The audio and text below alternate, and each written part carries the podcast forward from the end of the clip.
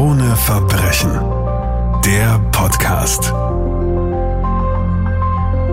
Liebe True Crime Freunde, liebe Podcast Liebhaberinnen und Liebhaber, es gibt eine neue Folge von Krone Verbrechen mit Martina Prewan von der Kronenzeitung. Hallo Martina. Hallo. Der heutige Fall ist ein besonders aufsehenerregender. Viele können sich vermutlich noch daran erinnern, die Medien und Nachrichten verfolgt haben. Es war der 29. Oktober 2017. Wir sind in der Steiermark in einem kleinen beschaulichen Dorf namens Stivoll. Was passiert an diesem Tag, Martina? Das ist ein kleines Dorf. Es ist eine halbe Autostunde von Graz entfernt, hat knapp 700 Einwohner. Es ist wirklich äh, eine sehr idyllische Ortschaft. Also es gibt hier nur einen kleinen Supermarkt, äh, eine Kirche, äh, zwei Gasthäuser die Häuser der Bewohner stehen ziemlich weit voneinander entfernt in der Landschaft. Man hat so das Gefühl, man ist so wirklich in der Natur, obwohl das eigentlich in der Nähe von Graz ist, ja. Und es wirkt irgendwie ein bisschen wie von der Außenwelt abgeschnitten. Wir befinden uns dort auf einem Bauernhof. An diesem 29. Oktober 2017, auf diesem Bauernhof lebt Friedrich Felsmann, ein 66 Jahre alter Mann. Da überschlagen sich die Ereignisse. Was passiert? Ja, auf diesem Bauernhof lebt eben der Friedrich Felsmann und seine Frau. Sie haben an diesem Wochenende ihre drei erwachsenen Töchter, die schon woanders leben, zu Besuch. Und es ist dieser ganzen Tat, die jetzt folgen wird, ein jahrelanger Nachbarschaftsstreit zwischen dem Herrn Felsmann und mehrerer seiner Nachbarn vorhergegangen. Da ging es um ein Wegerecht. Äh, wer darf diesen Weg benutzen, wer nicht. Ja, im Endeffekt sind diese Prozesse so ausgegangen, also eigentlich zu seinem Ungunsten. Und die Frau von ihm und die Töchter, die wollten eigentlich mit diesen Nachbarn auch Frieden schließen. Und es hat dann eine Verabredung gegeben um 9.30 Uhr am Morgen äh, zu einem Treffen auf dem Grundstück der Felsmanns, dass man sich mal so ausspricht. Er hat auch gesagt, er ist da nicht dabei, ja. Dann ist jetzt das ganz fürchterliches geschehen. Also er hat ja gewusst, dass diese Nachbarn kommen werden, hat noch normal mit seiner Familie gefrühstückt. Da gibt's auch noch einen Schwiegersohn, ein, ein, Enkelkind. Also die waren auch alle, die waren alle dort. Man hat gemeinsam gefrühstückt. Er soll sich auch angeblich friedlich verhalten haben, laut Aussagen seiner Familie. Und ist dann, was jetzt für ihn auch nicht ungewöhnlich war, also neben dem Hauptgebäude ist so eine Art Schuppen, Wirtschaftsgebäude. Mhm. Und da hatte er im ersten Stock ein Arbeitszimmer. Aus diesem Arbeitszimmer, also da ist das kann man jetzt nicht Fenster nennen, das ist mehr so eine Luke, die da rausgeht, aber über diese Luke hat er einen sehr guten Ho Blick über den ganzen Hof gehabt. Mhm. Er ist dort rübergegangen, schon um 8 Uhr morgens ungefähr, in dieses Arbeitszimmer. Was er dann dort getan hat, weiß kein Mensch. Auf jeden Fall, wie diese drei Nachbarn dann aufs Grundstück kommen und dort dann zunächst mit zwei seiner Töchter, seiner Töchter stehen, eröffnet er plötzlich das Feuer aus dieser Dachluke heraus, ähm, aus einem Kleinkalibergewehr. Keiner hat angeblich gewusst, dass er das besitzt. Das muss dort in diesem Arbeitszimmer irgendwo versteckt gewesen sein. Hat insgesamt neun Schüsse abgegeben. Zwei Nachbarn wurden, ein Mann und eine Frau wurden tödlich getroffen. Eine Frau hat äh, Durchschüsse im Oberarm und im Bein, in einem Bein erlitten und hat schwer verletzt überlebt. Danach flüchtet Felsmann, steigt in ein weißes Lieferauto, in einen Lieferwagen ein und fährt los. Wie geht's dann weiter? Hat Gas gegeben, ist davon gefahren. Es hat ihm dann auch noch ähm, eine Bewohnerin des Dorfs bei einer Kreuzung gesehen, wo er Richtung Södingberg gefahren ist. Das ist eine Nachbarortschaft, ist ein paar Kilometer entfernt. Das war eigentlich das letzte Mal, dass ihn jemand lebend oder tot gesehen hat. Er ist dann eben nach Södingberg gefahren, dort auf eine Forststraße mit seinem Wagen, hat dann das Auto eng an eine Böschung mit der linken Seite geparkt. Und es wurde dann das Auto eben gefunden, relativ bald auch von der Polizei. Es war die Beifahrertüre offen zu diesem Auto. Mhm. Also von ihm und von dem Gewehr fehlt jede Spur. Es wurde dann auch angenommen zunächst einmal, dass er möglicherweise einen Fluchthelfer oder eine Fluchthelferin hatte, dass er direkt quasi aus der Beifahrertür in ein anderes Auto eingestiegen ist. Es wurden nämlich auf dem Forstweg äh, wurden Reifenspuren gefunden. Es hatte ein paar Tage davor, also dieser Tattag, an dem Tag war ein schönes Wetter, ja, also hat die Sonne gescheint. Aber davor hat es einige Tage davor ziemlich stark geregnet mhm. gehabt. Der Boden war noch irgendwie gatschig. Und es wurden keine Fußabdrücke gefunden, aber es wurden viele Reifenspuren gefunden. Mhm. Also das heißt, dass es wurde damals auch gemutmaßt, ob er möglicherweise eben einen Fluchthelfer hatte und er direkt in ein anderes Auto eingestiegen ist. Um dem schon vorzugreifen, wir können jetzt schon sagen, dass das bis heute nicht geklärt ist. Ebenso ungeklärt ist, ob Felsmann lebt, ob er tot ist und wo er überhaupt ist. Das heißt, er wird seitdem gesucht. Wir sind im Ende Oktober 2017. Aber bevor wir über diesen Mann reden, warum er so wurde, wie er wurde, reden wir noch über den Vortag äh, vor dieser schrecklichen Tat. Hat sich da irgendwas abgezeichnet oder war das für Friedrich Felsmann ein ganz normaler Tag? Es war in Wahrheit äh, für den Friedrich Felsmann ein vollkommen normaler Tag. Er hat nämlich wieder mal eine seltsame Aktion gesetzt. Mhm. Also er ist an diesem Samstag, äh, ist er mit seinem Kastenwagen umhergefahren in eine 100 Kilometer entfernte Ortschaft. Er hat sich nämlich äh, von einem äh, Dachdecker, der dort in dieser Ortschaft lebt, mhm. davor sein Dach richten lassen. Er war dann mit den Arbeiten nicht zufrieden und hat dann auch wieder einen Prozess angestrebt. Das zieht sich auch so durch im Leben des Felsmann, also dass, es, dass er immer wieder in Gerichtsverhandlungen verwickelt war. Es ist aber so, dass äh, dieser Dachdecker Recht bekommen hat, also dass nicht er Schuld hat an irgendwelchen anderen Schäden, die er jetzt dann noch am Dach entdeckt hat. Ja. Felsmann hat sich dadurch ungerecht behandelt gefühlt, hat äh, wirklich einen enormen Hass auf diesen Mann entwickelt und ist dann einen ganzen Tag lang mit seinem Kastenwagen, auf den er ein Plakat montiert hatte, dass jener Dachdecker ein Betrüger wäre, mhm. also hat seinen Namen darauf geschrieben, ist in dem Ort herumgefahren, einfach mhm. um ihm Probleme zu machen. Er ist dann irgendwann gegen Abend wieder zurückgekommen, hat sich dann noch mit einem Freund, mit einem seiner wenigen Freunde äh, getroffen, ist zudem nach Hause gefahren, hat mit dem Bier getrunken. Die beiden sind dann noch in eine Buschenschank gegangen, haben dann noch ein bisschen weiter was getrunken. Er dürfte so, also den Aussagen seiner Familie zufolge, so um acht, halb neun am Abend zu Hause gewesen sein. Also er hat sich dann relativ bald auch zurückgezogen und niedergelegt und dann erst am nächsten Morgen war wieder sozusagen dieses Treffen mit den, mit den Familienmitgliedern. Mit der zuvor beschriebenen Bluttat. Also ein relativ normaler Tag im Leben des Felsmann, abgesehen von dieser kuriosen Aktion mit dem Plakat auf dem Auto. Aber von diesen Aktionen, kuriosen und sehr, sehr schrägen Aktionen gibt es einige, über die wir heute noch reden werden. Aber jetzt gehen wir mal ganz weit zurück. Wie ist Friedrich Felsmann aufgewachsen? Wie war er als Kind und Jugendlicher? Hat sich damals schon abgezeichnet, dass das Ganze so eine tragische Wendung in seinem Leben nehmen wird? Also seine Eltern waren Bauern äh, mit einem um elf Jahre älteren Bruder. Er war schon als Kind, also das, das erzählen auch ehemalige Schulkollegen von ihm, ja, Menschen aus dem Ort, die halt in seinem Alter ungefähr sind, war er irgendwie anders. Also er war jetzt kein Kind, äh, das, das besonders gern mit anderen Kindern gespielt hat. Mhm. Äh, er ist nie jetzt irgendwie zum Fußballspielen mitgegangen oder bei Radtouren hat er auch nicht teilgenommen. Er hat eigentlich auch nicht, auch da diese wunderschöne Natur, also nicht irgendwie draußen gewesen, so wie die Kinder vom Dorf halt mhm. viel im Freien waren, sondern auch, wie er dann schon in die Schule gegangen ist, er ist nach der Schule immer sofort nach Hause gegangen, wollte eigentlich nur für sich sein, er hat als Einzelgänger, als Außenseiter dadurch natürlich gegolten. Hat wenig gesprochen und war schon irgendwie schon psychisch auffällig, erzählen halt Menschen, die ihn schon lange kannten. Als Jugendlicher dürfte das dann noch schlimmer geworden sein, ja. Es erzählt zum Beispiel eben sein älterer Bruder, dass der Friedrich Felsmann eine, eine Lehre in einer Schweißerei gemacht hat, mhm.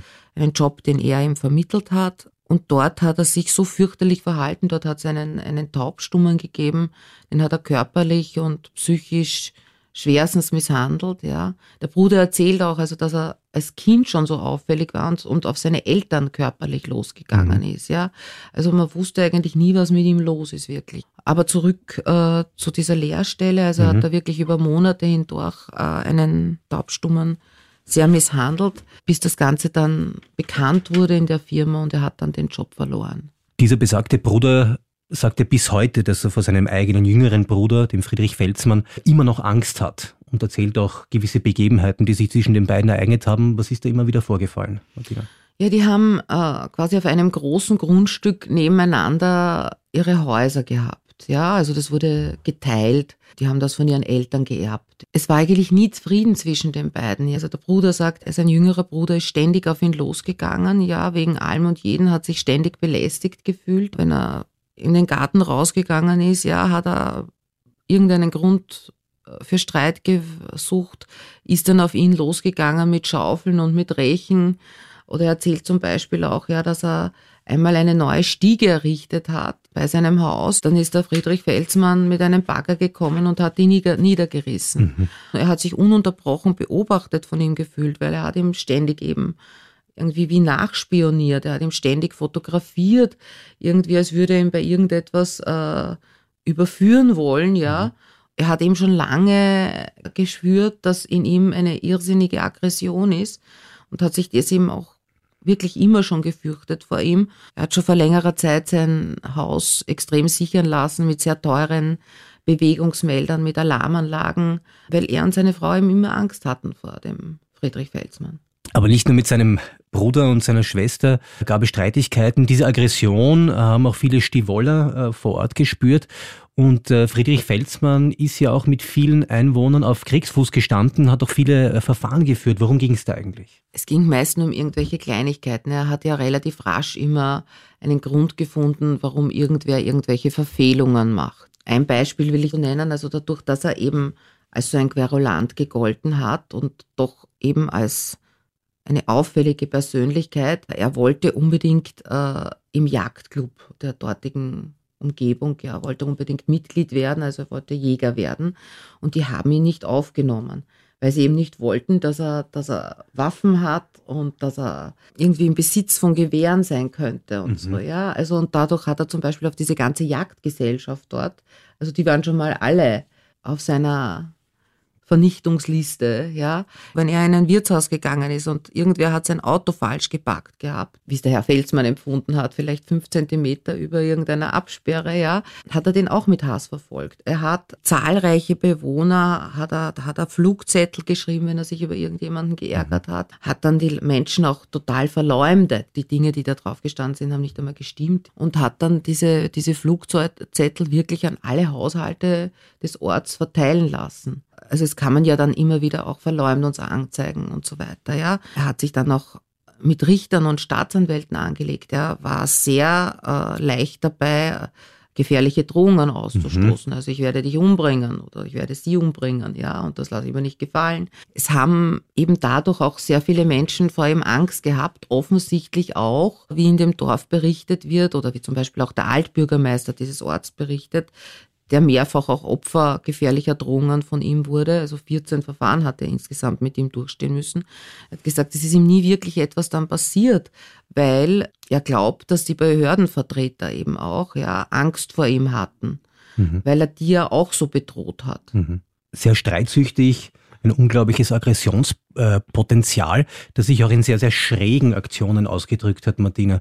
Äh, du schreibst in äh, dem Artikel aus äh, Krone Verbrechen auch darüber, dass er sich vor einem Gerichtsgebäude fast nackt ausgezogen hat und sich dabei selbst gefilmt hat. Erzähl einmal darüber, was ist da passiert? Ja, da hatte er halt wieder mal eine Verhandlung. Er hat eigentlich verloren und ist dann äh, aus diesem Gerichtsgebäude raus hat sich bis auf die Unterhose ausgezogen. Das Ganze, also, er ist dann, also es war sozusagen symbolisch, er wurde ausgezogen, also, also man hat ihm seine Ehre genommen, ja, und hat sich dann selbst gefilmt und hat es wieder mal wie unzählige andere Filme auch auf einen, er hat einen eigenen YouTube-Kanal betrieben und hat es dann wieder ins Internet gestellt. Aber diese äh, Gegensätzlichkeit und Widersprüchlichkeit dieses Feldmanns sieht man ja auch anhand dieses YouTube-Kanals, wo es ja nicht nur diese schrägen Videos, äh, aktionistische äh, Sachen äh, hochgeladen wurden, sondern da gibt's dann auch von ihm gefilmte Tierdokus mit Kinderchorstimmen im Hintergrund. Ja, das ist eben seltsam. Mhm. Er hat äh, offenkundig sehr, sehr schöne Naturfilme gemacht, also von, von der Umgebung dort hauptsächlich, ja, oder auch von Bergen in der Nähe, ja.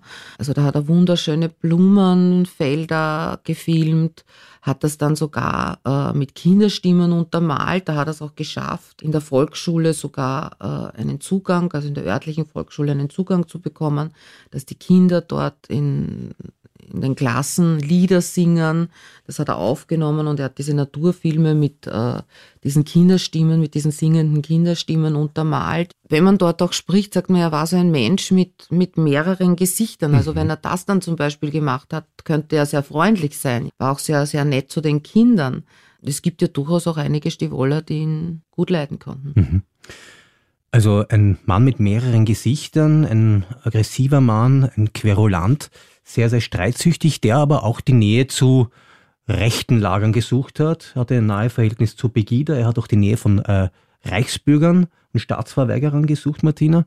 Wie hat sich das ausgedrückt? Was äh, kann man dazu sagen? Ja, einfach, also dass er mit solchen Leuten Kontakte hatte, mhm. dass er bei Demonstrationen von ihnen dabei war. Er ist auch immer wieder dadurch aufgefallen, äh, dass er auf seinen weißen Kastenwagen eben ein Plakat gehängt hat mit der Aufschrift Heil Hitler hm. und in halb Österreich damit herumgefahren ist. Viele werden sich jetzt natürlich fragen, war der ganz richtig im Kopf? Ist es dem noch gut gegangen? Und Martina, es gibt ein psychiatrisches Gutachten über Friedrich Felsmann. Eben weil er ja schon wahnsinnig viele Prozesse gegen sich laufen hatte, ja, und die wurden immer mehr eigentlich. Dann wurde mal ein, ein psychiatrisches Gutachten über ihn erstellt und da hat dann ein Gerichtspsychiater festgestellt, dass er an einer paranoiden Persönlichkeitsstörung leidet. Woraufhin er natürlich nicht zurechnungsfähig war für sein Handeln. Mhm. Also er hätte jetzt nicht äh, verurteilt werden können zu einer Strafe in dem Sinn, ja. Also er hätte nur eingewiesen werden können in eine Anstalt für geistiger abnorme Rechtsbrecher. Offenkundig wurde er aber nicht für so gefährlich gehalten, mhm. dass man diesen Schritt unternommen hat. Wie lebt der Friedrich Felsmann eigentlich? Wir haben jetzt darüber gesprochen, welche Aktionen er gestartet hat, wie auffällig er war, dass er mit vielen im Clinch war, äh, viele Verfahren geführt hat, mit vielen Menschen gestritten hat, mit seiner eigenen Familie, mit seinem Bruder. Also wirklich ein unglaublich auffälliger Mann. Aber er muss ja auch ein Alltagsleben gehabt haben, er muss ja Geld verdient haben. Wie lebt dieser Felsmann? Er hat eigentlich auch, trotz seiner vielen unzähligen äh, seltsamen Aktionen, die er ständig gestartet hat und trotz dieser Streitigkeiten, die er mit so vielen hatte, hat er teilweise auch ein normales Leben mhm. geführt. Ja, also er war seinen drei Töchtern, die alle schon erwachsen sind, wie eben wie gesagt und woanders gelebt haben, aber soll er immer ein treusorgender Vater gewesen sein, seiner Ehefrau ein netter Ehemann, Geschäftspartnern, äh, ein verlässlicher Partner und es gab ja eben auch, wie gesagt, einige Leute, die sich ganz gut mit ihm vertragen haben, ja, und mit ihm zum Bier trinken gegangen sind, so wie zum Beispiel äh, dieser eine Freund am Vortag. Er hat, also beruflich hat er gemacht, er hat auf seinem Anwesen Dammwild gezüchtet. Mhm gleichzeitig eine kleine Imkerei gehabt. Mhm. Ja. Diese kleine Imkerei, ähm, da hat er hochpreisigen Naturhonig angeboten. Man ist erst später draufgekommen, dass dieser Naturhonig gestreckt war mit billigem ungarischen Honig oder polnischen Honig. Ja, also das hat er, darum hat er auch immer wieder dorthin Reisen unternommen oder hat von dort Billighonig geliefert bekommen. Aber das wurde eben auch erst später bekannt. Also mit Imkerei und der Zucht von Dammwild wird man vermutlich nicht äh, besonders vermögend, aber man weiß ja, äh, dass er vermögend war. Was aber ein Mysterium bleibt, ist, wie kam er zu diesem Vermögen? Ja, das ist sehr vielen Dorfbewohnern ein Rätsel, weil er hat in den letzten Jahren vor seiner Tat, hat er insgesamt drei Mehrparteienhäuser gekauft mit ungefähr insgesamt 40 Mietwohnungen. Also hat diese drei Mehrparteienhäuser feinst renovieren lassen kein Mensch dort versteht eigentlich, woher er das Geld hatte, um diese Häuser zu erwerben. Keiner weiß auch, woher, wo dieses Geld dann wirklich war, das er mit den Mieteinnahmen eingenommen hat. Also es besteht bis heute niemand.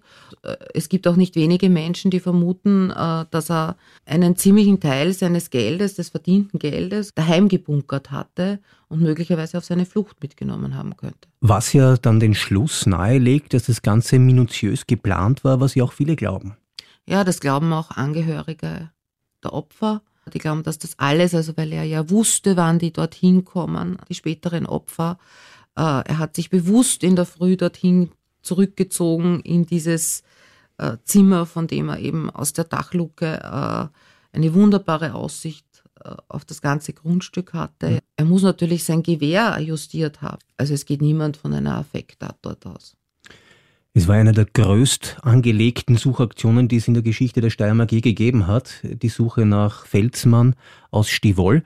Was sagt eigentlich die Polizei? Also es war sogar die größte Suchaktion, die es jemals gegeben hat. Und es waren, es war eben nicht nur eine Suchaktion, sondern es waren Dutzende Suchaktionen, ja, in einem sehr großen Radius. Und man hat gesucht in Wäldern, in verlassenen Hütten, in Stollen. Man hat unzählige Hausdurchsuchungen bei Staatsverweigerungen gemacht, wo man wusste, er hat Kontakt zu ihnen. Man hat nirgendwo jemals eine Spur von ihm gefunden. Und ich habe kürzlich mit dem Ermittlungsleiter zu dem Fall gesprochen und der hat eben gesagt, ja, er kann selbst nicht sagen, ob der noch lebt oder tot ist. Er weiß es nicht. Der Friedrich Felsmann steht mittlerweile, es wird international nach ihm gesucht. Er steht auch auf der Fahndungsliste äh, des Bundeskriminalamts, gilt als eine der zwei Most Wanted Persons Österreichs, gemeinsam mit Tibor Foko. Es kommen auch immer wieder bei der Polizei Hinweise, wo er sich gerade aufhalten könnte. Also das, das ist, geht von natürlich diverse Hinweise aus Österreich, Hinweise ähm, aus halb Europa, aber auch sogar von anderen Kontinenten. Mhm. Es wurde wirklich akribisch all diesen Hinweisen nachgegangen. Man hat niemals einen Hinweis darauf gefunden, wo sich der Gesuchte wirklich aufhalten könnte. Die Menschen, die in Stivol leben, die leben aber nach wie vor in Angst und haben nach wie vor Angst vom Felsmann. Also die glauben, dass er entweder noch da ist oder zurückkommen könnte. Ja, die haben eine fürchterliche Angst davor, also wirklich und nicht wenige, ja, weil er war ja mit vielen verfeindet, weil man hat ja nach seiner Tat dann auch bei einer Hausdurchsuchung bei ihm eine Todesliste gefunden, die er geführt hat. Da sind gar viele Namen von Menschen drauf gestanden. Die haben natürlich eine Angst davor, äh, dass er vielleicht jetzt die ganze Zeit irgendwo untergetaucht sein mhm. könnte, eben mit Geld, das er das er auf die Flucht mitgenommen hat, dass er von einem seiner schrägen Freunde aus Staatsverweigererkreisen oder so versteckt wird irgendwo an einem unbekannten Ort und äh, möglicherweise wieder zurückkehren wird irgendwann in dieses Dorf, um noch weitere Menschen umzubringen. Und um aus seiner Sicht Rache zu nehmen, du hast ja diese Geschichte auch der Rächer genannt. Es gibt immer wieder Beobachtungen in Stivol, eher mysteriöser Art, dass es des Nächtens manchmal mal Licht in diesem Anwesen von Felsmann gibt. Was beobachten da die Leute? Es ist so, dass seine Frau jetzt angeblich in einem Pflegeheim untergebracht ist. Mhm. Ja, also sie erzählen zumindest alle Stivoller.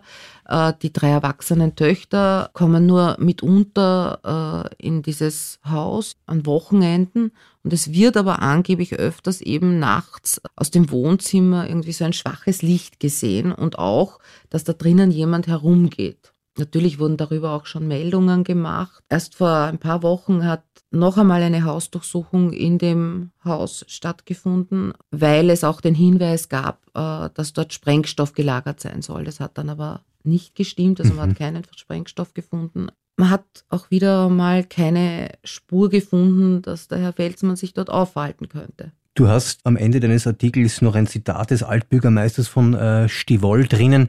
Du hast mit ihm ein Interview geführt und er sagt, dass er eine tickende Zeitbombe war und dass er schon geahnt hätte, dass das Ganze explodieren könnte.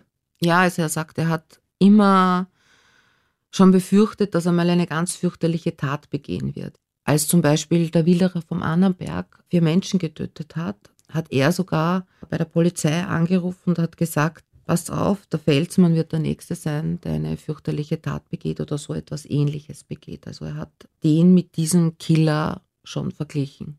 Friedrich Felsmann, geboren am 3. Februar 1951, einer der meistgesuchten Menschen Österreichs weltweit, beschuldigt des Doppelmords und der schweren Körperverletzung, auf der Flucht. Es gibt eine Belohnung von 5000 Euro auf ihn. Bei Hinweisen jederzeit bei der Polizei melden. Martina Prewan, danke für den Besuch heute. Vielen Dank. Krone Verbrechen. Der Podcast.